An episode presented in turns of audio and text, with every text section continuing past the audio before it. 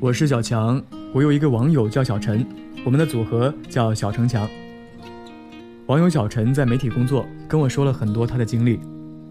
他最讨厌别人在名字上做文章了，比如有一个主持人每次上台都要搞怪说自己叫小强，弄得台下哈哈大笑。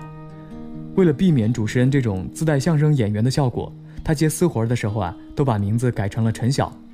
一场活动结束，甲方让他把银行卡号和姓名发过来。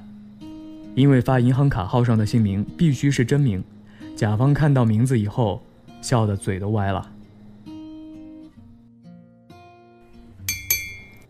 小陈觉得单位配音间的话筒罩太脏了，拆下来去厕所洗。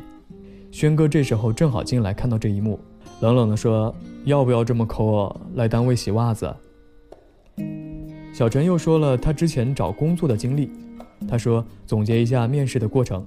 就是先听领导吹牛，问两句你的要求，然后他接着跟你吹牛。好基友要给小陈介绍女朋友，喂，我给您介绍个女朋友，警察，很不错哦。后来他一想，不行，万一以后结婚了，下班打电话就变成这样，老公，我下班了，你干嘛呢？哦，我刚下节目，在卸妆，你在干嘛？我刚抓了两个小偷，往回带呢。小陈觉得电视台的压力挺大的，工资还不如转行的朋友高。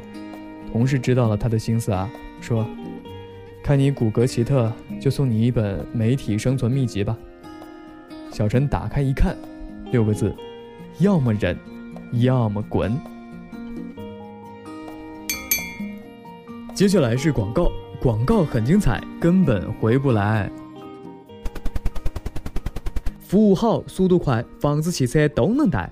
电话好多嘞，记得嘛，六六七七六六七七。广告中间插播一个故事吧。之前在做活动的时候呢，碰到一个老板姓张，然后我就称他张哥。在车上聊天的时候，他问我，来四川这么多年了，会不会说川话？我想了半天。突然来了一句：“张哥，最近在忙啥子？